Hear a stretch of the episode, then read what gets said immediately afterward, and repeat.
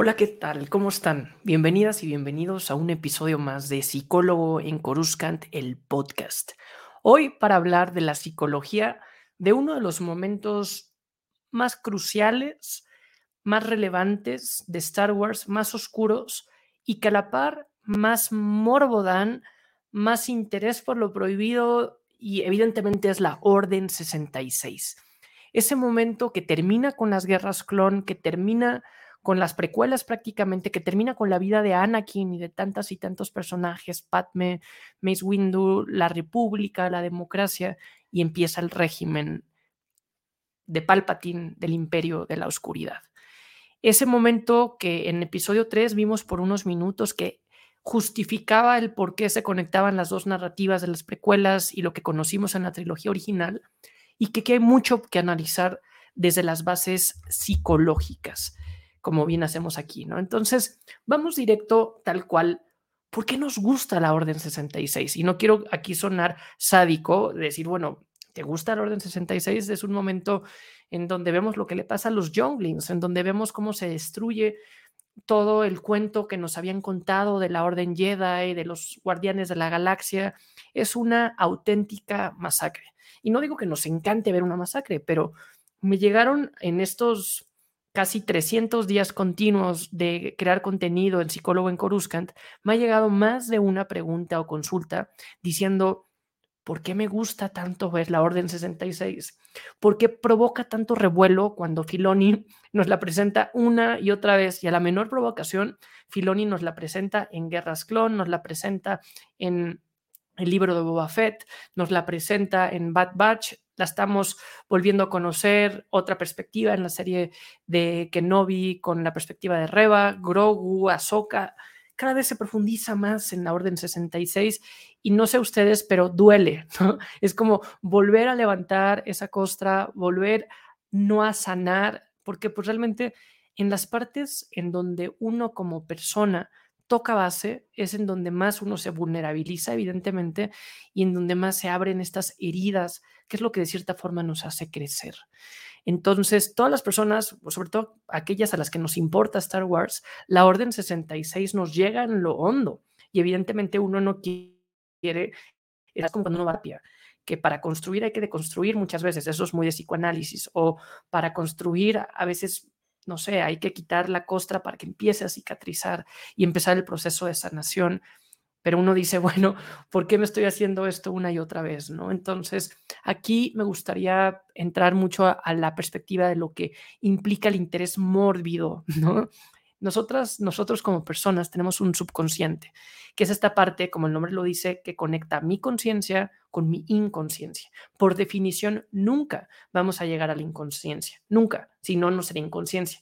A lo que llegamos que no es consciente es subconsciente. Es como este limbo, esta parte en la mitad en donde puedo yo conscientemente identificar a través de sueños, proyecciones, mecanismos de defensa, interpretaciones, darme cuenta de mi parte primitiva y oscura que es mi inconsciente, mi ello, mi parte primitiva. En esta parte primitiva, Freud decía que habían dos grandes fuerzas a las que llama pulsiones. Esta energía, este llamado muy primitivo, que son opuestos.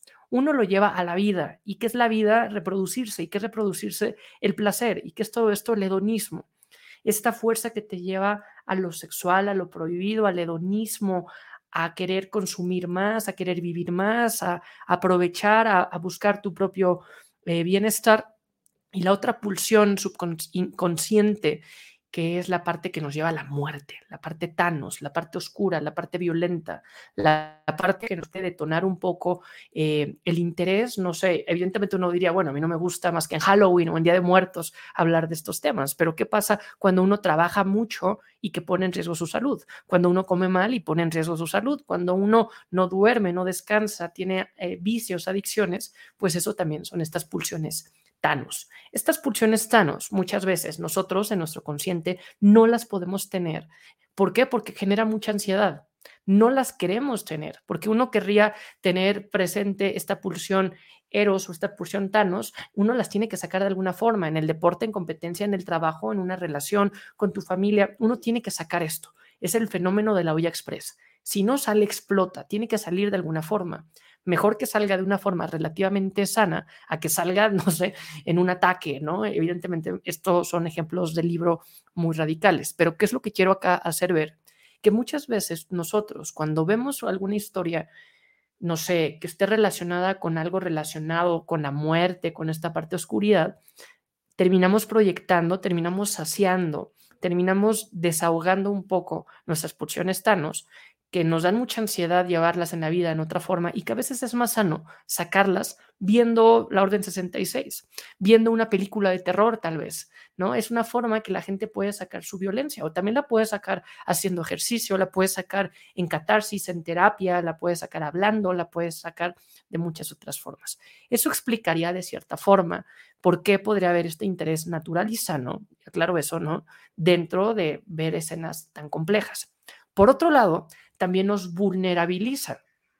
Ustedes saben que la premisa de psicólogo en Coruscant es decir, tenemos una historia en común, tenemos una telenovela que todo el mundo, al menos nuestro mundo, nuestro fandom, conocemos. Ya no tengo que crear el caso, ya no tengo que dedicarme muchísimo en construir la historia. Si ustedes están viendo este momento, este episodio, saben a lo que me refiero con la Orden 66. Y seguramente a ustedes les habrá despertado algún sentimiento, alguna emoción, algún recuerdo, sabrán cómo la vivieron, cómo la pensaron, que el punto es que no tengo que venir a explicar qué es la Orden 66.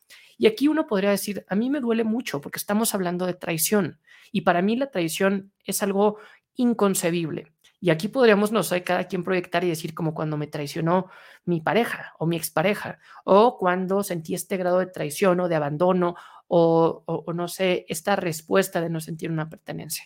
O decir, a mí lo que más me duele es ver a los niños, a los younglings, ver lo que pasó porque pues es niñez, es inocencia, y uno hasta podría llevarlo esto a un nivel de decir, me recuerda estos momentos que no pasé bien en mi infancia. Freud decía, niñez es destino.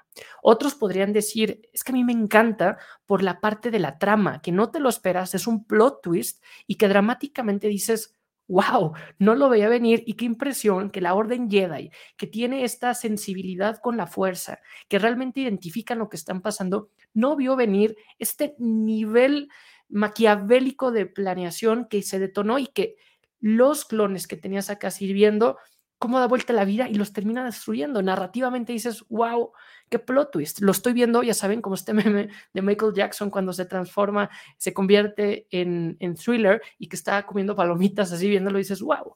Eso también, más allá de que uno se pueda eh, proyectar en su propia vulnerabilidad, también puedes encontrar esta sana sensación como espectador de decir, qué bueno que no me está pasando a mí, ¿no? Pero pues veo cómo es contigo, ¿no? O sea, es este aprendizaje vicario que utilizaba en otros los episodios que vi que gustó el término, que uno aprende a alguien más y decir, wow, ¿no? ¿Cómo les pasó? Y estás así comiéndote las palomitas, le decimos en México pipocas, eh, no sé cómo le dicen ustedes al maíz, no sé que en América Latina esto cambia de bastantes formas, el famoso popcorn. Si pueden poner en el chat cómo le dicen a la, a la pipoca, o al maíz inflado, pues adelante, ¿no? Un pequeño paréntesis cultural. Y aprovecho este paréntesis cultural para agradecer que justo se está acabando el 2022, eh, apenas van seis meses de psicólogo en Coruscant, el podcast, y wow, la buena recepción que ha habido en, de este canal, ¿no? Veía que es de los 10% de podcast más compartidos en la temática que estuvo en el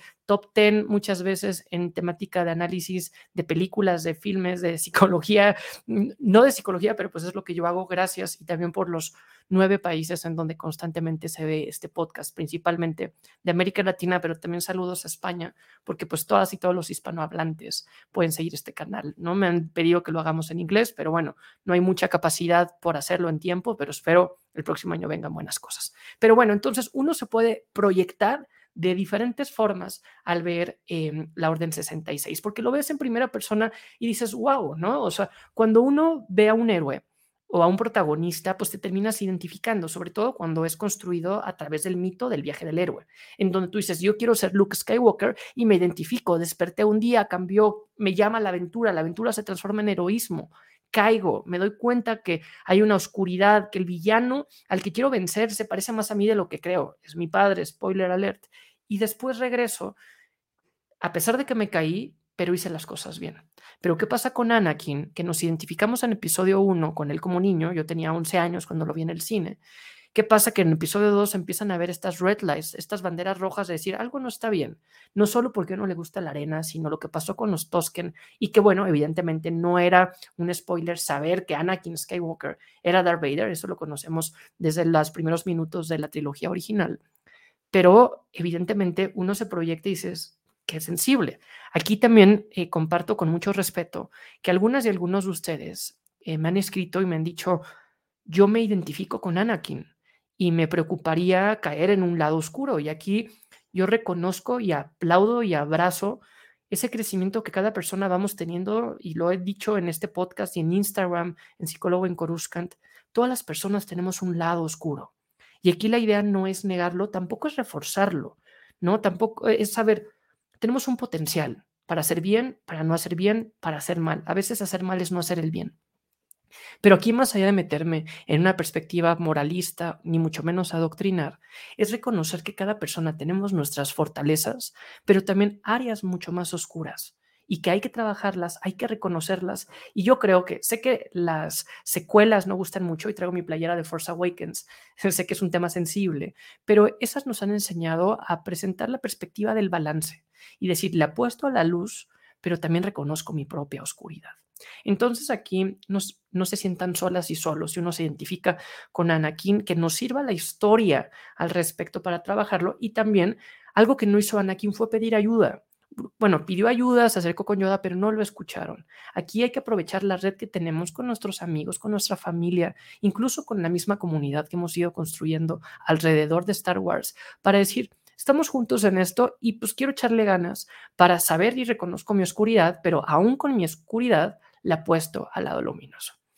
Y eso yo creo que lleva al siguiente punto de es analizar un poco cómo lo vivió la Orden 66 diferentes eh, personajes. Para Anakin fue un punto decisivo que terminó reforzando su caída al lado oscuro. Ya he hecho muchos episodios al respecto, no voy a profundizar tanto en Anakin como tampoco podría profundizar en Mace Windu, pero ven aquí, Mace Windu, Anakin, la misma Padme, son tres personajes clave que cayeron en la Orden 66. Los tres cayeron víctimas de sus propios apegos, de su radical ideología. Padme es la que me cuesta más analizarlo de una forma tan fría, porque Padme realmente apostaba por la galaxia, por la justicia. Incluso si profundizamos en la psicología de Padme, que ya lo he hecho en alguno de estos episodios, entendemos cómo ella muchas veces se ponía en el papel de los separatistas. Ella, más allá de creer únicamente en la democracia, creía en la escucha, lo que la democracia representa, y tenía una flexibilidad de pensamiento enorme. Realmente ya era flexible en ideología, pero su relación, su apego, la forma como lo llevó con Anakin, pues la terminó llevando a la muerte. Anakin, este mismo apego, porque realmente su sed de poder, su narcisismo, su estructura, su ansiedad, su miedo, su duelo, la proyecta en el miedo, o sea, él siempre quería controlar las cosas, no podía controlar su pasado, murió su mamá, eh, murió Qui-Gon, estaba la guerra clon, pero pues decía, quiero al menos controlar mi futuro y no quiero perder a Padme, y termina como esta paradoja griega, este mito de Edipo, que por tratar de evitar el destino lo terminaba haciendo, por interferir y por no ver la foto completa. Y Mace Windu, que representaba la ceguera total de la Orden Jedi, radical, a veces un poco arrogante, pues también es el primero en caer y que es lo que detona la caída de la, de la Orden Jedi. Qué diferente es cómo vive esto, por ejemplo, Yoda y Kenobi que sí, los dos sobreviven a la Orden 66, pero no bien parados. Su dignidad se destroza. ¿Por qué? Porque en lo que creían que se traducía en esto en Orden Jedi se destruye. Evidentemente sabemos que aunque no están bien parados en este momento, trabajan más adelante en las trilogía original, con que Novi profundizamos muchísimo en este duelo, en este, post, en este estrés postraumático, esta depresión, y cómo le toma casi 10 años hasta que se vuelve a afrontar con Anakin, que Anakin le dice, tú no, no te pongas la medalla de haber matado a Anakin, yo mismo lo maté, yo mismo tomé la decisión, en ese momento que Novi se libera, pero él estaba, a pesar de ser un Jedi, no diría perfecto, pero sí un Jedi escrito al pie de la letra como debía ser, estaba apostando su atención en el medio y no en el fin. El fin era la fuerza, la fuerza son los seres vivos, la fuerza es a lo que le apostaba realmente. Pero el únicamente voltear a ver el vehículo, que era la Orden Jedi, que era imperfecta por ser humana, por ser viva, por depender de gente, un poco como pasa en nuestro planeta entre la espiritualidad y la religión, si uno le apuesta toda su fe a la religión, pues vamos a correr el riesgo de ser defraudados porque es operado por personas. Pero si entiendo la religión como un vehículo para alcanzar mi espiritualidad, es un vehículo más. Y lo decía también en uno de los últimos posts. Uno puede alcanzar su espiritualidad meditando, ayudando, reflexionando en la naturaleza o incluso tomar de diferentes perspectivas. Y no es que uno sea tibio, es que uno va construyendo y haciendo propia su propia narrativa más allá de un adoctrinamiento. Pero ellos dos, a pesar de que eran del lado de los buenos, del bando positivo, sí sobreviven de la Orden Jedi, pero ¿a qué costo? Y podemos ver aquí un poco los cerrados que podían estar, o, un poco la perspectiva un poco ciega, el enfoque que tenían, que no era el ideal, cuando, cuando van al, al templo Jedi y empiezan a matar a clones. Hice un post también al respecto en Instagram y aquí no podemos, una parte de la filosofía que funciona mucho con millennials y con las nuevas generaciones es no juzgar con las gafas, con la perspectiva, con el, la inteligencia actual, no juzgar los problemas del pasado. ¿no? Aquí evidentemente ellos no sabían todo lo que estaba pasando, los agarra de sorpresa y estaban en un modo sobrevivencia. ¿no? Tenían que, un bien mayor, destruir a los clones para cambiar este mensaje trampa que estaba haciendo como carnada que fueran más Jedi y los despedazaran. Ellos tenían que ser así tajantes y de firmes, pero no titubearon al momento de matar a sus propias tropas que minutos antes les servían en la República y que ya habiendo visto Clone Wars y habiendo profundizado con novelas y con cómics, sabemos cómo la gente se vulnerabilizaba en la guerra ¿no? Porque realmente estás expuesta y expuesto a, sensorialmente a las experiencias más traumáticas. Y este era tu equipo, gente capaz, gente leal, gente fiel. Y la lealtad es una palabra clave para entender la Orden 66. Pero bueno, ellos los mataron y llegaron a destruir a los clones con tal de cumplir su meta. Y esto me lleva a ver un poco quienes también sobrevivieron la Orden 66, pero salieron un poquito mejor parados. No sobrevivió Anakin, Padme, Miss Windu, sobrevivieron, pero un poco destruidos de identidad Kenobi y Yoda. Pero ¿qué pasa con Ahsoka Tano? Sé que acabo de hacer un episodio de ella hablando de, no sé, lo increíble que es su personalidad y cómo representa ese balance, pero Ahsoka sobrevive la Orden Jedi primero porque tuvo el entrenamiento de Anakin. Anakin trasciende a través de sus alumnos. El verdadero maestro es el que trasciende a través del éxito de sus alumnos. Yoda se va feliz en episodio 6 cuando ve que la última persona a la cual pudo enseñar es Luke. Y el éxito de Luke es el éxito de Yoda y es el éxito de Kenobi. En nuestro mundo, en el management, en la administración, se dice que el mejor líder, el mejor director o directora general no es aquella que tiene los mejores índices de resultados cuando es su administración, sino aquella que se asegura que su, su sucesor o sucesora va a dar mejores resultados que esta persona misma, porque se enfoca en trascender, no en el ego. Wow, ¿no?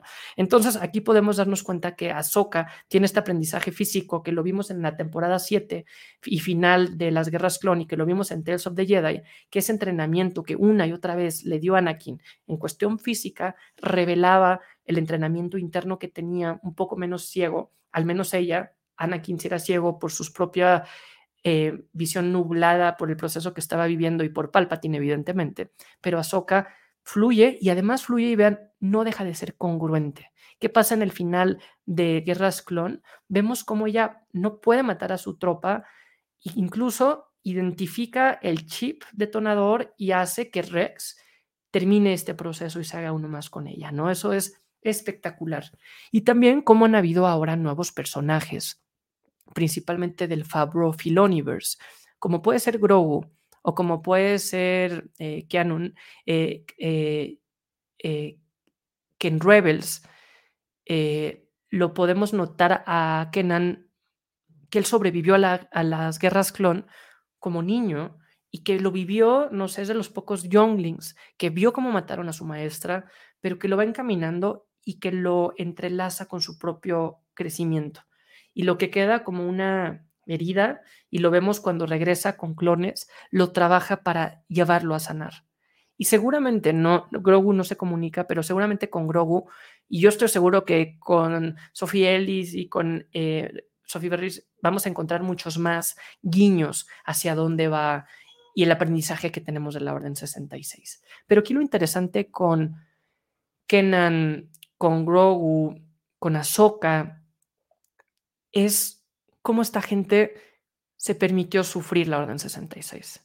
Se permitió darle la magnitud que eso merecía. Cuando uno vive una experiencia fuerte, traumática, como es la Orden 66, uno requiere un duelo, requiere un... ¿Y qué es el duelo? Un proceso de negar, de asimilar, de deprimirse, de enojarse, de negociar y decir que hubiera hecho diferente, para después en algún punto aceptarlo. Y no es decir, ya no pasó, no es decir, ya no me duele, es decir, ya aprendí a vivir con mi nueva realidad. La Orden 66, narrativamente hablando, es un punto de inflexión en donde cambia la historia de Star Wars, en donde cambia esta mitología. Y todas y todos, en nuestra vida diaria, en nuestra propia narrativa, nos vamos enfrentando a nuestras propias órdenes 66, a nuestros propios momentos críticos, a nuestros propios momentos de fortaleza, en donde toca darle buena cara y también trabajarla y darnos ese momento para sufrirla, para trabajarla y para poder avanzar al respecto. Entonces, eso es un poco de las reflexiones que quería dar sobre la Orden 66, entendiendo un poco por qué nos puede gustar, por qué nos puede atraer narrativamente hablando. También aquí quiero terminar con esta reflexión, que es parte de lo por lo que me encanta Star Wars. Siempre digo que es un solo canon y que dentro de este canon, pues eh, se mantiene una sola historia, una sola línea narrativa. La Orden 66 la estamos empezando a entender con diferentes perspectivas. Y estas perspectivas nos van dando un enfoque diferente y sobre todo van reinterpretando y reinventando la historia. No es que cambie y no es que ahora ya no pasó, ¿no? O sea, Palpatine estuvo orquestándola detrás, ¿no? Eh, realmente son esos momentos en donde nos ayuda a vivir la empatía. ¿Qué es la empatía? Ponerte en los zapatos de alguien más. Pero uno no se los puede poner porque por la ley física de que la otra persona los trae puestos y tú traes los tuyos. Entonces, al menos voy a tratar de acercarme lo más que pueda a tus zapatos para entender cómo se ve desde tu perspectiva y siempre lo voy a ver desde la mía. Nunca voy a tener una asertividad o una objetiva empatía, pero pues esto nos va dando una diferente visión de cómo se vivió la Orden 66. Y para Palpatine, la Orden 66 representa, lo voy a cambiar la forma en que lo digo. En Star Wars, la Orden 66 representa Palpatine. Palpatine es el villano por excelencia, a pesar de que Darth Vader es el villano por excelencia del cine. Sabemos que tiene una visión humana y que termina con una redención. Bueno, tal vez no redención si Vader se destruye y Anakin es el que se eh, redime. También ya hice un episodio al respecto pero Palpatine, por definición, es la sombra, es la parte oscura, la parte inconsciente, la parte, también lo hacía en un análisis un día, la parte de las regiones desconocidas. Él, en esta oscuridad, en esta sombra que manipuló tanto a los dos lados de la, de la guerra, tanto a la República como al mismo eh, movimiento separatista, lo llevó para que los dos, de alguna forma, perdieran si se organizaban, perdían los dos lados. Y esto fue por la culpa de Palpatine. Palpatine en la Orden 66 sale de la sombra. Y esa sombra no termina. ¿Qué es lo que hace? Él sale de la sombra y trae a la galaxia completa en sombra. Él siempre vivió en sombra. Vivió en sombra como la amenaza fantasma, vivió en sombra en estos primeros movimientos de las guerras clon y finalmente cuando llega al poder atrae a toda la galaxia bajo esta misma sombra. Y a pesar de que en estos casi 20 años que duró el imperio galáctico, que la galaxia estaba en sombra, pocas personas sabían realmente que el emperador era un Sith Lord, Darth Sidious. Y esta sombra, ¿no? Realmente es como este fenómeno físico de la energía que no se crea ni se destruye, lamentablemente solo se transforma y siempre va a existir la sombra.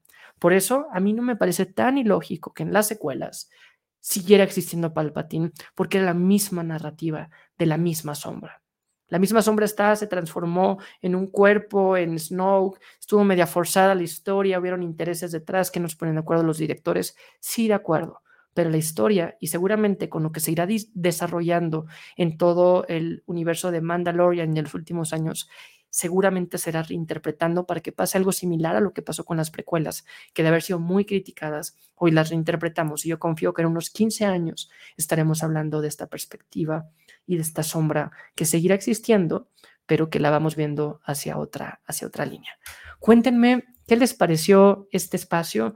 Gracias por haberse suscrito. Gracias por todo el apoyo que han dado a este contenido. Por favor, denle like. Por favor, compártanlo. Si llegaron a este minuto, siempre les digo, es porque ustedes son las y los aficionados que más siguen este contenido. Háganme saber qué les pareció.